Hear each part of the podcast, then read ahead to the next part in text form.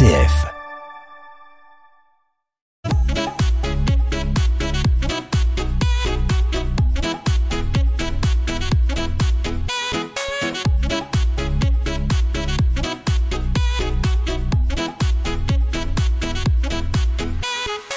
Sommaire de ce Culture Mag, rencontre avec la directrice du musée de l'abbaye royale de Fontevraud, fraîchement ouvert ce haut lieu d'art contemporain, se veut être un lieu de dialogue, vous l'entendrez. Autre rendez-vous olfactif, culturel et visuel, celui des chemins de la rose à Douai-la-Fontaine.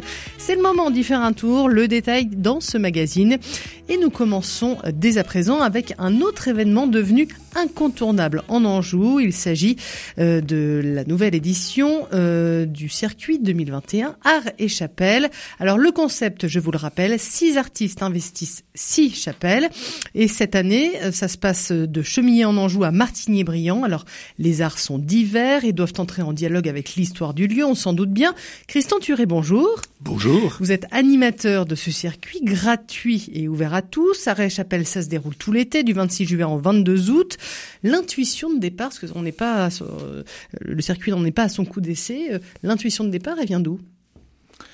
Ah, c'était une une manière de faire revivre les des bâtiments, des édifices euh, religieux qui ont traversé le temps, que ce soit des chapelles, que ce soit des églises, euh, souvent d'un grand intérêt architectural, euh, pas forcément placés au centre de, de, la commune. Vous savez, on a l'habitude de dire euh, l'église est le centre du village, mais là, en mm. l'occurrence, elles sont souvent à l'extérieur, et quelquefois, ce sont d'ailleurs des édifices auxquels on n'a pas accès facilement, dans la mesure où ce sont des édifices euh, avec des propriétaires privés. Cela étant, euh, l'idée était de, bien montrer que euh, ces édifices ont bien traversé le temps et qu'on pouvait continuer à les faire revivre en euh, les investissant ou les faisant investir par des artistes d'aujourd'hui. Donc c'est le mariage de l'art contemporain et d'un édifice qui a déjà quelques siècles derrière lui souvent sans refaire la jeunesse de, d'Arrêt Chapelle, le, commanditaire, on va dire, c'était Monseigneur Bruguès? Alors, Monseigneur Bruguès, tout à fait, euh, il y a une quinzaine d'années, un petit peu plus, euh, avait eu l'intuition qu'il fallait euh, véritablement lancer quelque chose. Il l'a confié à Michel Poisson, Michel Poisson qui est donc le, fondateur sur le, le, plan pratique et qui était le premier président. Tout à fait. Donc on en est aujourd'hui pratiquement à notre 16e circuit, avec une interruption en 2020 euh, vous comprendrez pourquoi. voilà. On va ne pas revenir dessus. Alors chaque année, euh, des découvertes d'artistes, mais aussi de lieux ouverts pour certains d'ailleurs seulement pour l'occasion. Euh, comment vous faites la sélection entre les artistes, les lieux, et puis est-ce que vous arrivez bien à vous renouveler chaque année? Alors nous sommes plusieurs animateurs. Alors il y en a, il y en a un ou deux qui parcourent le département car nous changeons de chapelle chaque année. Et donc on parcourt tout le département. Et euh, donc un de nos animateurs euh, a une vision euh, de, des chapelles qu'il faut choisir ou des édifices qu'il faut choisir. Ensuite, on se réunit en, en comité pour dire oui, oui, très bien, euh, voilà, ça a l'air pas mal, euh, même souvent très très bien d'ailleurs. Mais derrière, il faut un autre animateur qui va choisir euh, des artistes et qui va les solliciter. Parce que c'est quand même un, un challenge pour l'artiste. Hein. Il ne s'agit pas d'exposer ses œuvres, il s'agit de le mettre en face d'une chapelle ou d'une église et on lui dit, voilà, qu'est-ce que ça vous inspire? Carte blanche. Absolument. Et donc il bâtit une œuvre en fonction de euh, ce que l'édifice lui inspire. Et, donc c'est un véritable challenge. Donc alors ça peut effectivement être pour lui, euh, certains n'ont pas besoin de ça, mais une petite rampe de lancement, euh, le faire connaître, etc. Et puis surtout, c'est fabuleux pour le public qui, qui vient, qui n'a pas forcément l'habitude euh, de, de, de, voir de l'art contemporain mmh. à l'intérieur euh, d'édifices religieux, et qui eux-mêmes, de temps en temps, ont déjà des œuvres qui sont très intéressantes hein, euh, exposées. Donc c'est un, un, un, mariage quelquefois euh, audacieux. Voilà. Est-ce que les artistes sont croyants, religieux? Est-ce que c'est ça rentre dans le cahier des charges ou pas du tout? Non, ça ne rentre pas dans le cahier des charges. Et alors, Monsieur Bruguès avait, euh, fondé et, euh, deux euh, associations, deux entités, donc foi et culture. Et foi et culture, comme son nom l'indique, est évidemment centré sur la foi. Arrêt Chapelle tout en ayant un lien évidemment avec les chapelles, n'est pas du tout obnubilé par le fait que l'on soit religieux ou que l'on que l'on soit croyant. Non, la plupart des gens le sont qui viennent, bien entendu, mais euh, ce n'est pas du tout dans le, dans le cahier des charges. Et ça me paraît très intéressant parce qu'on ouvre véritablement la perspective pour un certain nombre de personnes qui peuvent être touchées de temps en temps par euh, cet aspect intemporel des édifices euh, et pas des œuvres, bien entendu, puisque les œuvres ont été créées pour la circonstance. Voilà, et touchées par la grâce. Espérons-le. Eh bien oui, vous savez, en ces temps de Pentecôte, hein, pourquoi pas? Euh, le public, quel est-il pour euh, ce circuit à la chapelle euh, Ce sont des, gens du coin, du grand grand public, des familles? Est-ce que vous arrivez à, les identifier? En plus, ils sont nombreux. Ah, ils sont nombreux parce que si on parle chiffres, effectivement, dans les années de 2019, parce que 2020 évidemment ça n'a pas eu lieu, mais 2019-2018, on comptait 3500 personnes par chapelle à peu près, ce mhm. qui en cumulé nous entraîne euh, au-delà de 20 000. Il y a une année où en cumulé on, a eu 25 000 personnes. C'est énorme. Oui, c'est énorme, c'est difficile à gérer, etc. Bon, bien sûr. Alors, sur le plan qualitatif, le, le public est souvent un public, je reviens à votre question antérieure, le public chrétien. Bon. Mais pas que pas que. Et donc ils viennent, euh, alors ils viennent avec euh, leur famille, etc. C'est un public souvent d'un âge dépassant la, cinquantaine. Oui, bon, vous fiez pas à moi, mais euh, il y a une volonté chez nous d'essayer de toucher la, la, jeunesse, évidemment, parce que tout renouvellement, bien entendu, aussi bien d'ailleurs parmi les animateurs que, que parmi le public, mais c'est un public souvent familial. Alors sur le plan géographique, c'est souvent l'Anjou, très souvent l'Anjou, mais enfin, ils viennent de loin.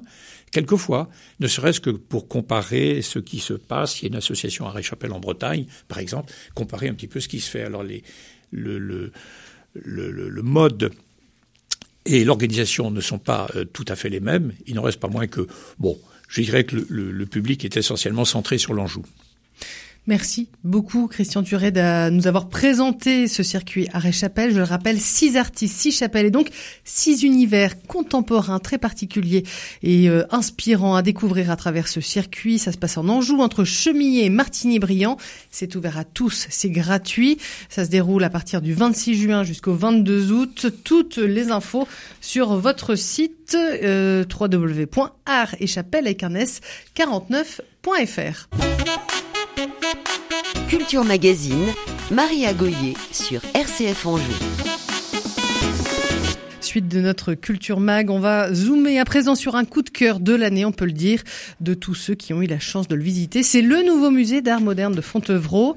Marie Brechtot, bonjour. Bonjour. Vous êtes allée le visiter pour nous. Oui, avec Bénédicte. Un magnifique écrin, le bâtiment dit de la fanerie, un bâtiment du 18e qui est à gauche quand on rentre dans l'abbaye. Une collection riche et originale, celle des époux Kligman. Les époux Kligman ont pendant 60 ans ont réuni des œuvres d'art moderne en notant en compte que de leur goût commun. 900 œuvres ont été léguées, de la sculpture, de la peinture et des objets. C'est absolument colossal.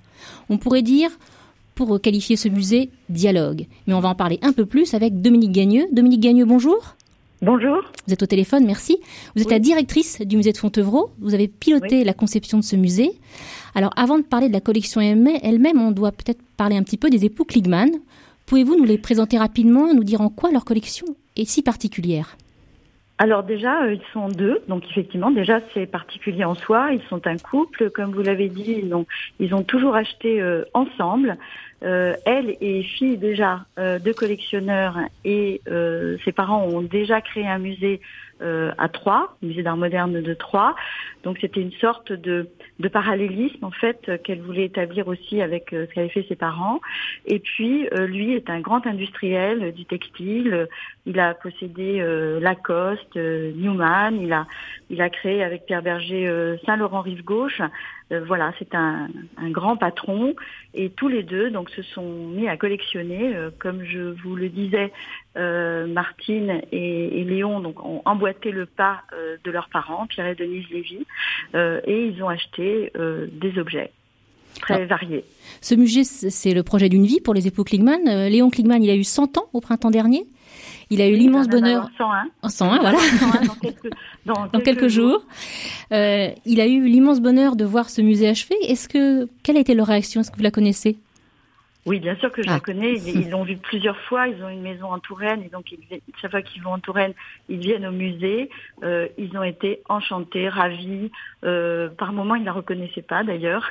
Effectivement, c'était ça tout l'intérêt, c'est de euh, de réussir ce passage entre un univers privé, euh, un univers de voilà, on a on a les envies avec les œuvres, on les a accrochées chez soi dans dans diverses maisons, et puis euh, on les voit dans un musée, et là on est passé effectivement à un univers différent, même si cet univers et c'est fait pour ça évoque un intérieur de collectionneur. On va y venir, donc ils sont heureux. Alors on entre effectivement dans ce musée comme dans l'intimité de la collection privée, et on va tout de suite aller la, la première salle en fait du musée euh, donne le ton, puisque vous avez euh, installé les, je crois, les œuvres comme dans l'entrée des Kligman? Oui, exactement. Ça, c'est l'entrée du musée est une clé d'ouverture hein, à ce musée, c'est-à-dire que déjà le visiteur qui pénètre dans le musée euh, réalise tout de suite qu'il ne va pas être dans un musée euh, classique où les œuvres sont classées par période, euh, par voilà, par technique ou par zone géographique. C'est vraiment un univers, même s'il est totalement évidemment muséal, c'est un univers personnel qui va rendre compte de ce double regard. c'est ça qui est intéressant dans une collection privée c'est de pouvoir euh, donner à voir au public en fait ce que peut être un univers de forme. Et dans le cas de cette collection, c'est vraiment ça. Il y a vraiment un goût euh, particulier euh, qui donne la typicité aussi à cette collection et, aussi au musée qui, qui la présente. Donc, comme vous l'avez dit, la particularité du musée, c'est de, on, ne présente pas les œuvres de manière chronologique et même pas forcément par courant artistique. Comment vous avez conçu le parcours et pourquoi vous avez fait ce choix-là? Alors ce, choix-là, d'abord parce qu'avec une collection privée, on ne peut pas euh, réaliser un mini Louvre, c'est impossible. Déjà, on n'a pas les objets, euh, euh on a vraiment 900 objets quand même, c'est pas mal. Voilà, oui, c'est bien. il y a du choix. Le en fait, il va choisir, il va aller euh, dans des, d'abord, il va choisir peut-être, euh, il va emprunter des sentiers qui sont pas, pas forcément euh, empruntés par tous. Ils ont des choix, ils ont un regard, ils ont un regard vraiment, et, et, et, cette cette collection, et on en reparlera peut-être un petit peu plus, d'une manière un peu plus détaillée, cette collection vraiment est très cohérente dans son éclectisme en fait.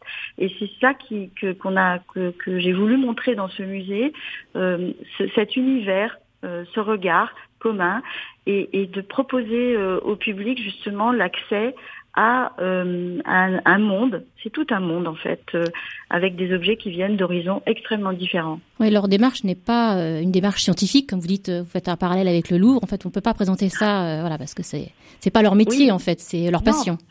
Absolument. Un collectionneur, il, a, il va rassembler intuitivement en fait des objets parce que ça correspond à leur regard. Et c'est vrai que oh, si on part, euh, si on prend une, une tête euh, euh, sumérienne, eh bien, elle va avoir des points communs avec une peinture du XXe siècle. Oui, je voulais en parler ça justement parce que vous dites, la collection elle est très éclectique. Hein, il y a, c'est de l'art pictural, mais c'est aussi des objets et la sculpture. Il y a une constance dans quand même le choix des époux Kligman. Il y a des constances dans les couleurs, mais il y a aussi une constance dans quand ils choisissent un, un, objet ou une œuvre, c'est beaucoup le regard. Vous, vous parlez de la tête sumérienne. Oui, il y a beaucoup, il y a beaucoup de visages. C'est une collection beaucoup de visages, qui est incarnée. C'est une collection très humaine. Et en fait, qu'on a, qu'on soit euh, devant effectivement un objet euh, sumérien, euh, égyptien, euh, khmer ou un portrait du 19e siècle ou du 20e siècle, même si la collection elle est majoritairement, et c'est pour ça qu'on appelle musée d'art moderne, elle est majoritairement première moitié du 20e siècle, il y a des objets de toute période, de toute provenance, beaucoup de, de masques africains, beaucoup d'objets aussi extra-européens.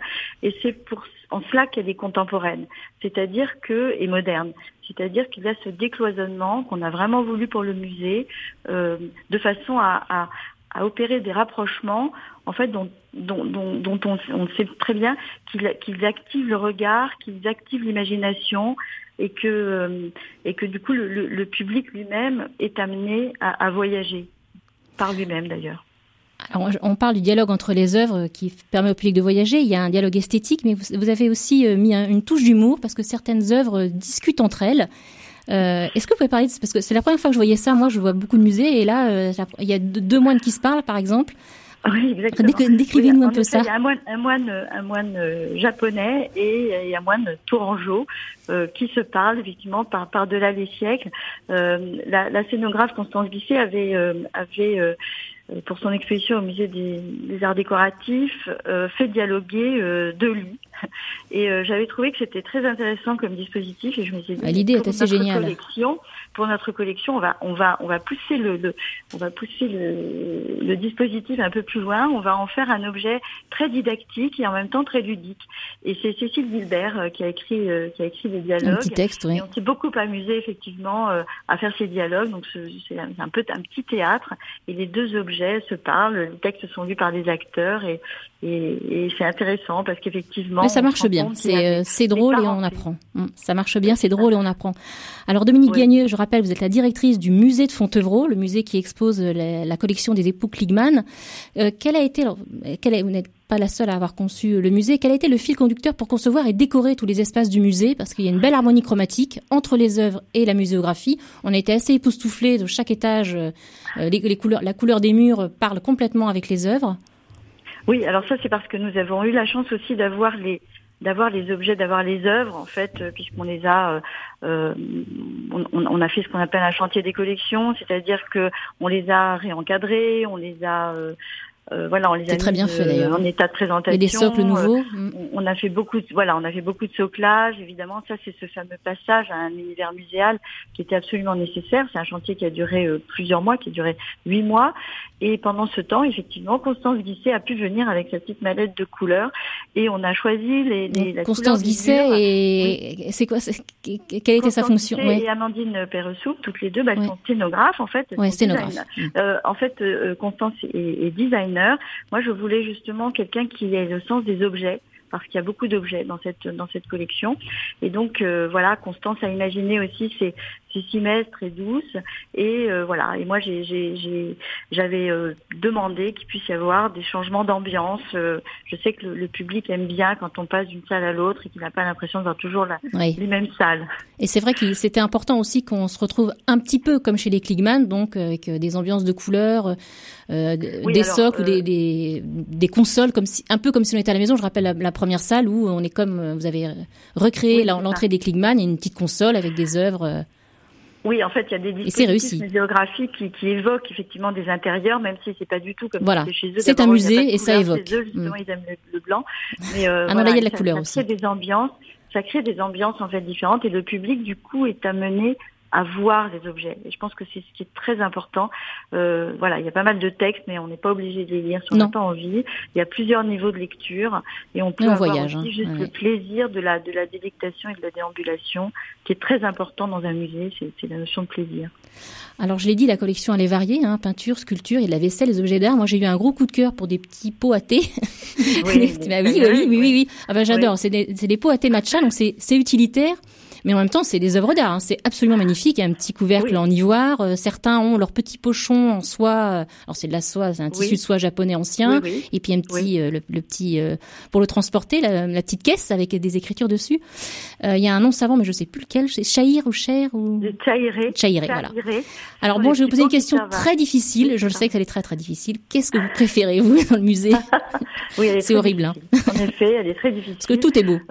Moi, je, je, je c'est vrai que nous nous sommes beaucoup amusés. Euh, voilà, il y a aussi une équipe, euh, Gatien Dubois, Aude Le Mercier et, Aurélie Joulin. Et on s'est, on s'est amusé en fait à, à, à, créer ces dialogues et toutes ces combinaisons. Et en fait, il y a des dialogues qui marchent très bien. Bon, moi, j'ai évidemment, j'ai, j'ai un gros coup de cœur pour le pour un dialogue qui m'a semblé tout à fait évident dès, le départ, qui était euh, Germaine Richier, les sculptures de Germaine Richier et, le grand tableau de Bernard Buffet, oui, c'est impressionnant. New York. Mm. Euh, Mm. J'aime ces aéré dont vous parlez parce que c'est toute la cérémonie du thé qui est un Mm. exercice de méditation euh, très qui dure très très longtemps. Euh, J'aime voilà non mais je, je Ouais, la, salle des verreries, des verreries de Maurice Oui, Marino, Marino, aussi, qui est une belle sûr. découverte. Euh, a- Marino, voilà. Je sais que euh, il y a eu un gros coup de cœur aussi pour la, pour plusieurs d'entre nous, pour la salle, pour les peintures de Kars qu'on connaissait pas du voilà, tout, qui est un, un peintre important d'art moderne qu'on connaissait pas du tout. mais que Et- très peu de gens connaissent. Bah oui, mais là c'est une occasion de les m'intéresse. découvrir et c'est très beau.